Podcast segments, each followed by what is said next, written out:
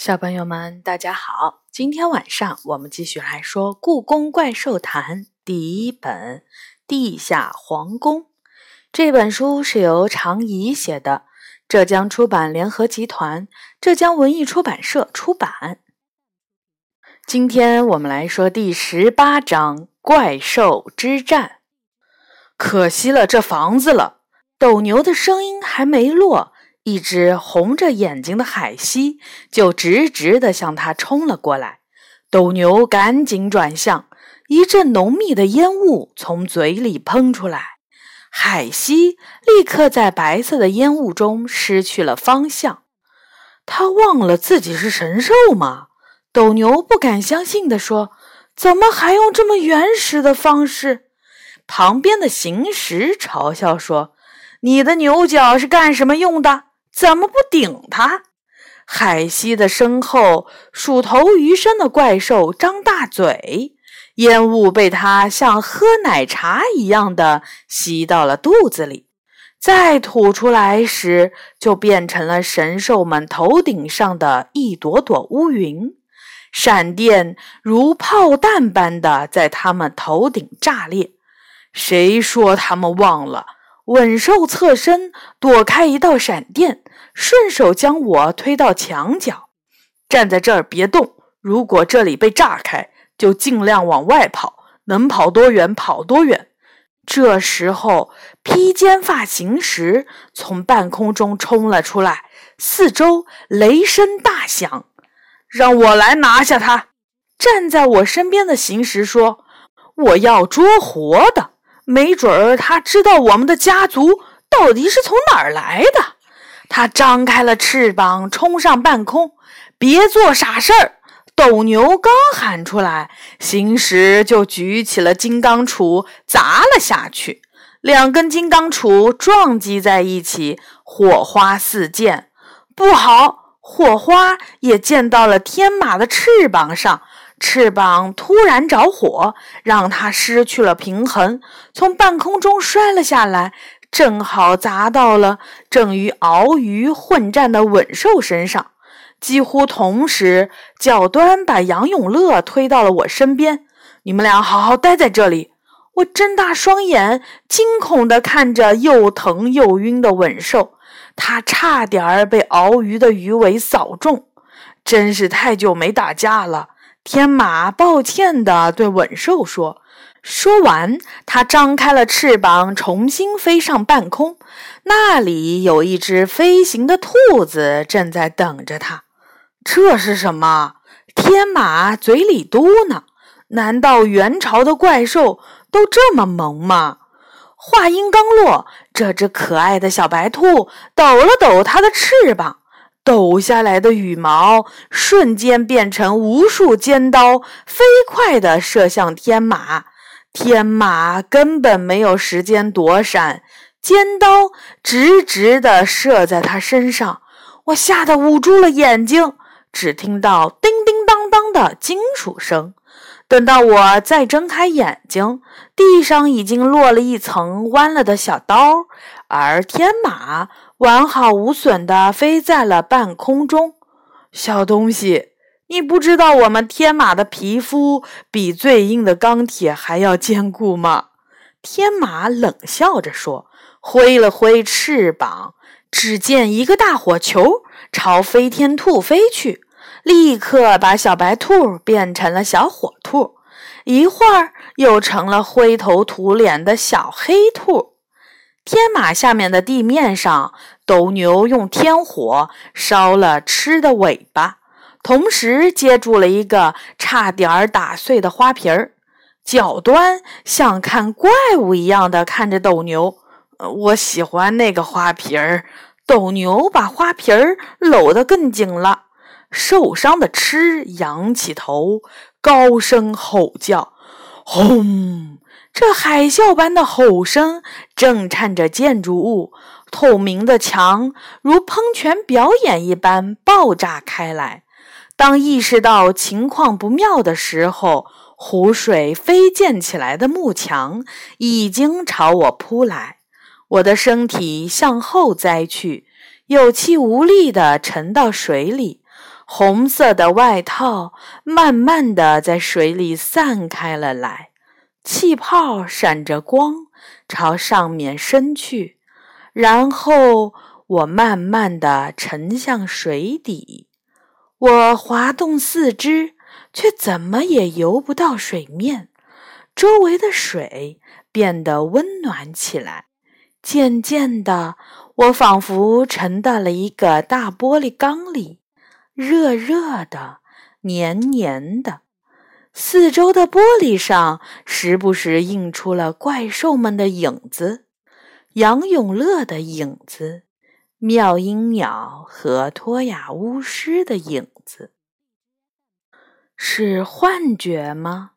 我想游出去，腿却像灌了铅一样沉重。接着。一条水蛇游了进来，它围着我一圈接一圈地转着。突然，像是爆炸了一样，它的身体分成了无数个小段，这些小段迅速变成了无数条水蛇，它们一圈圈地缠到了我的腿上、身上。胳膊上、脖子上，抱着这只是幻觉的希望，我劝说自己不要因为过度恐惧而晕过去。别怕，一个女人的声音从水底传来：“到这里来，到我这里就没事儿了。”一道光闪过，一个女人站到了玻璃缸外，朝我伸出手。他的手穿过玻璃缸，伸到了我的面前。来吧，小雨。托雅巫师，我睁大眼睛看着他。快来吧，小雨，我带你离开这里。托雅巫师微笑着说：“你会活下来的，我的孩子。”我浑身发抖，慢慢抬起手，刚要抓住那只手，动光宝石却突然烫了我的胸口一下。我抽回手，掏出动光宝石。它刺眼的光芒打在水蛇的身上，之后变成了一只蝴蝶。蝴蝶的眼睛正目不转睛地凝视着我。突然，它沿着水蛇燃烧了起来。四周的水并没有阻止它越燃越旺，这火焰瞬间把水蛇们烧成了灰烬。我的身上却一点儿都没被烧伤，甚至连疼痛的感觉都没有。天极之硬，托雅巫师尖叫了起来：“东光宝石，你要阻止我吗？”他的手臂垂了下来，眼神变得无比悲伤。一阵水波荡过，他消失在我的面前。突然，水面上传来了暴风雨般的声音，一个身影向我游来，是杨永乐。他闯进水缸里，用温暖的手拉住我。他做了一个手势，我乖乖地闭上眼睛。紧接着，我能感觉到身边的海水疯狂地搅动了起来。电闪雷鸣的声音在我的耳边轰隆作响，一声巨响之后，身边的湖水散开，一阵冷风吹来，我打了个冷战。好了，杨永乐在我耳边说。我慢慢睁开眼睛，房子已经变成了碎片，湖水不见了。湿漉漉的地面上，白光粼粼。托雅巫师死死盯着杨永乐：“孩子，你为什么要这么做？这本来与你无关。你是有机会逃走的。我不会逃走，我的朋友还在这儿。”杨永乐紧紧拉着我的手。你真的以为你会的那点儿法术可以战胜我吗？杨永乐摇摇头，不，但没有把握战胜你，不代表没有机会。我收回我之前说的话，你很有天赋，有成为萨满巫师的天赋。托雅巫师看着他的眼睛说。你居然打破了我的梦境，这是我没想到的。要是六百多年前遇到你，我一定会收你做我的传人。可惜了，他表情痛苦的摇摇头，一切都晚了。这时。妙音鸟的歌声毫无预兆地响了起来，我的心像是被什么轻轻敲击了一下。那声音散发着可怕的魅力，所有的怪兽都停下了手里的动作，像是突然被冻住了一样，侧耳倾听。妙音鸟一边唱着。一边穿过被冻住的怪兽们，朝我走来。他的头上浮着三个金色的气泡，那里面元宝还有我的爸爸妈妈都如婴儿般的沉睡着。把它们还给我！我大声尖叫。妙音鸟仍然在唱歌。可是，一个声音却在我的脑海里喃喃低语：“很快，小女孩，只要你听我的话。”我不能那么做，我低声说：“我不能让故宫消失。”那你想失去他们吗？那个声音说：“你想让他们。”成为故宫的祭品吗？不，我痛苦地弯下了腰，满脸泪水。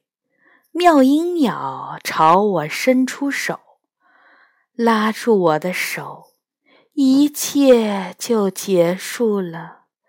你会回到家里，和你的爸爸妈妈还有朋友在一起。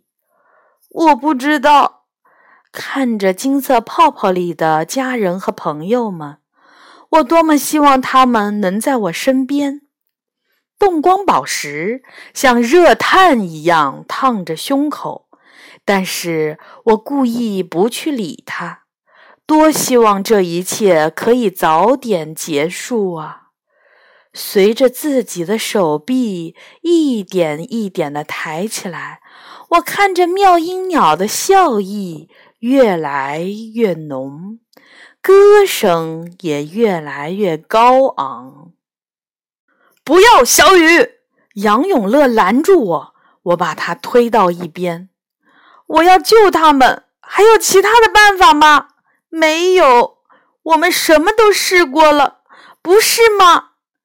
眼看着我的手就要碰到了妙音鸟的手，突然。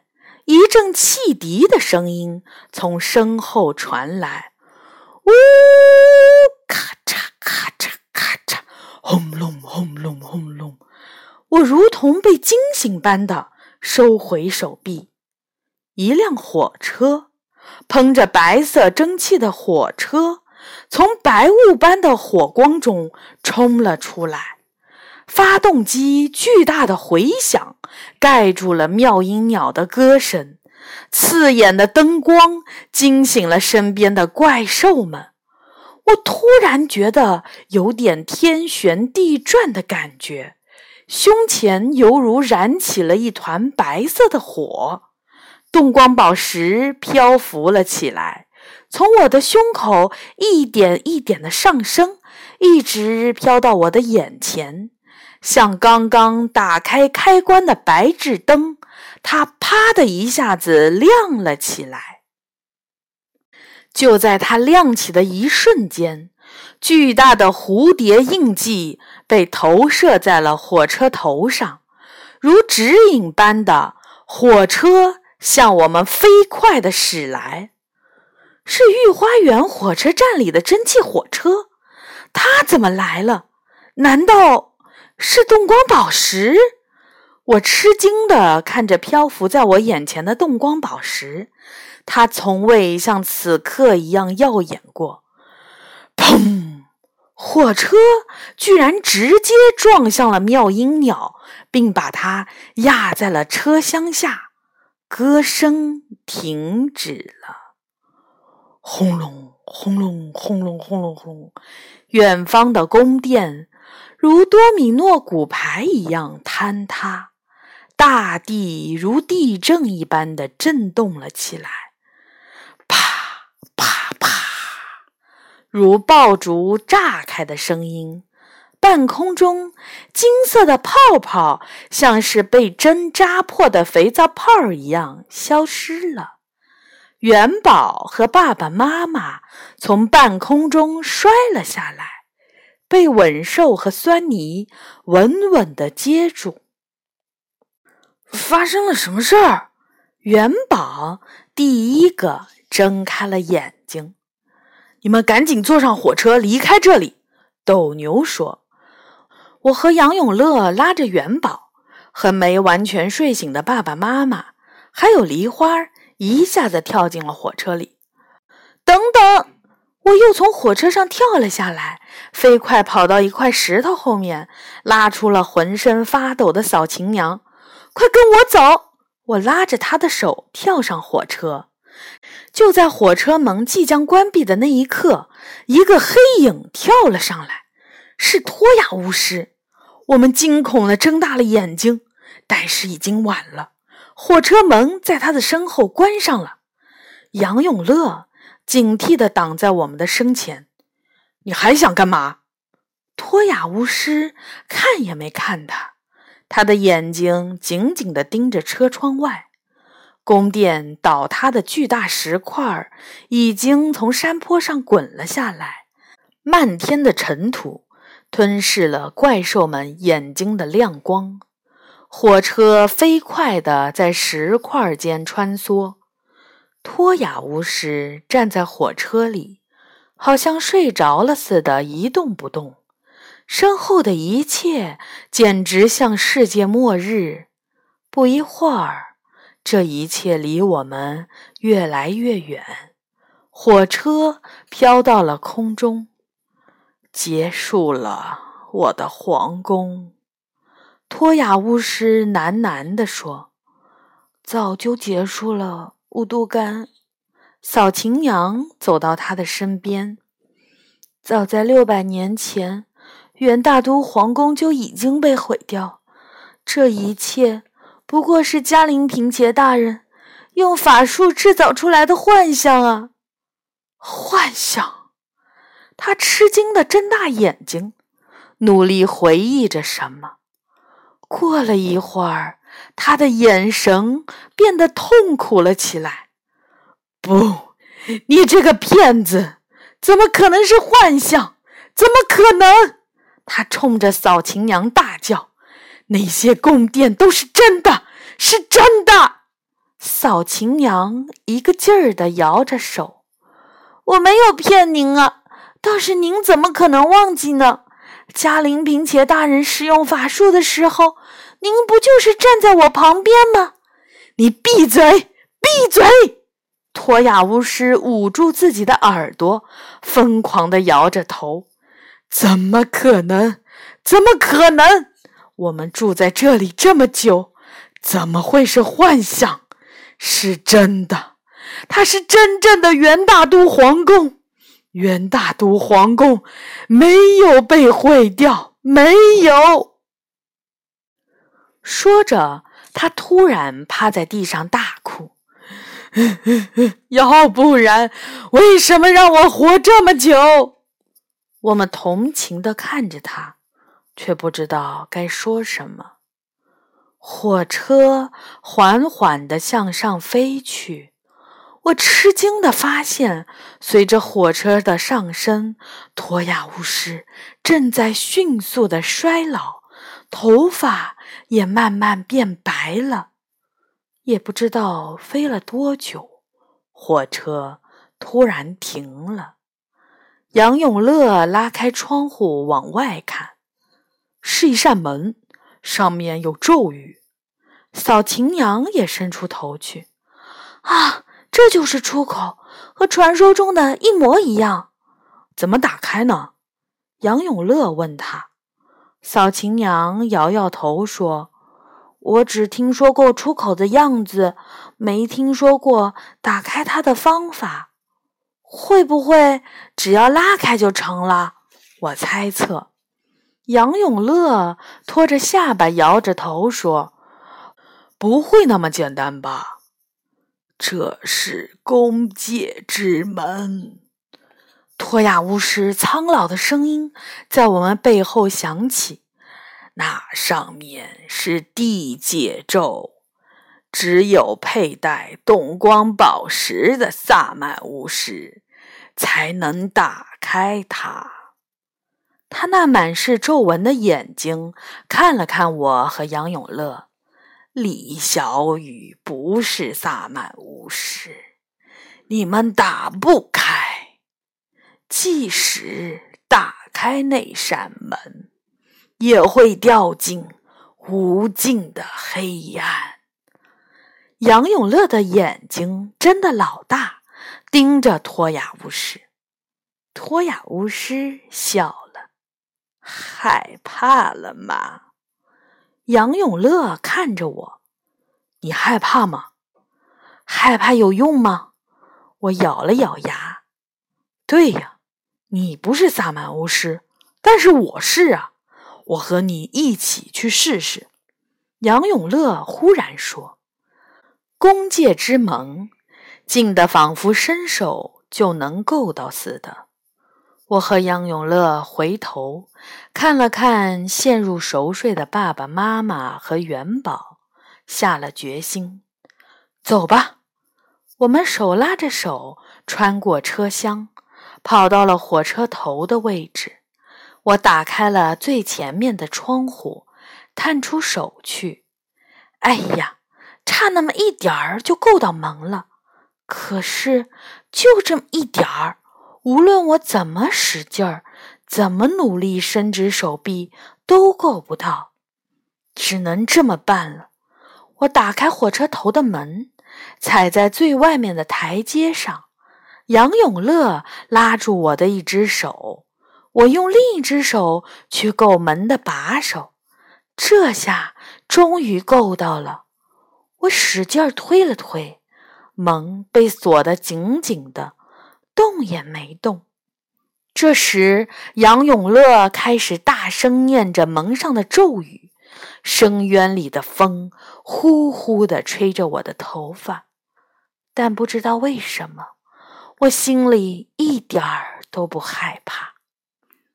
杨永乐终于念完了最后一个字，我再使劲一推，门真的被打开了。透过敞开的门，我们已经看到了月光下的故宫。成功了！耳边火车发动机的声音重新响了起来，我松了一口气。可就在这时，我脚下一滑，啊的一声，我的身体已经悬在了半空。杨永乐拼命拉住我的手，坚持住。但是我的手还是在一点一点的往下滑，我的脑子里一片空白。我要死了吗？我像一片干枯的落叶，晃晃悠悠地悬在黑暗的半空中，感觉再有一阵风吹来就要被吹落了一样。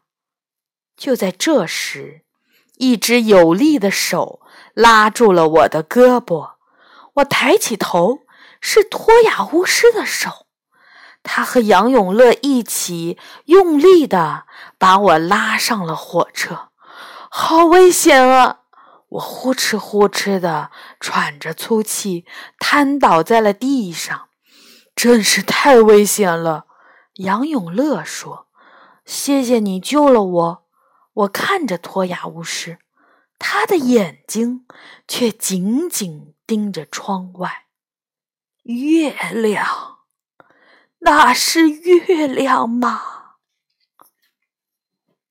好，这一章呢就结束了。下一次我们会来说第十九章《动光宝石的使命》。小朋友们，晚安。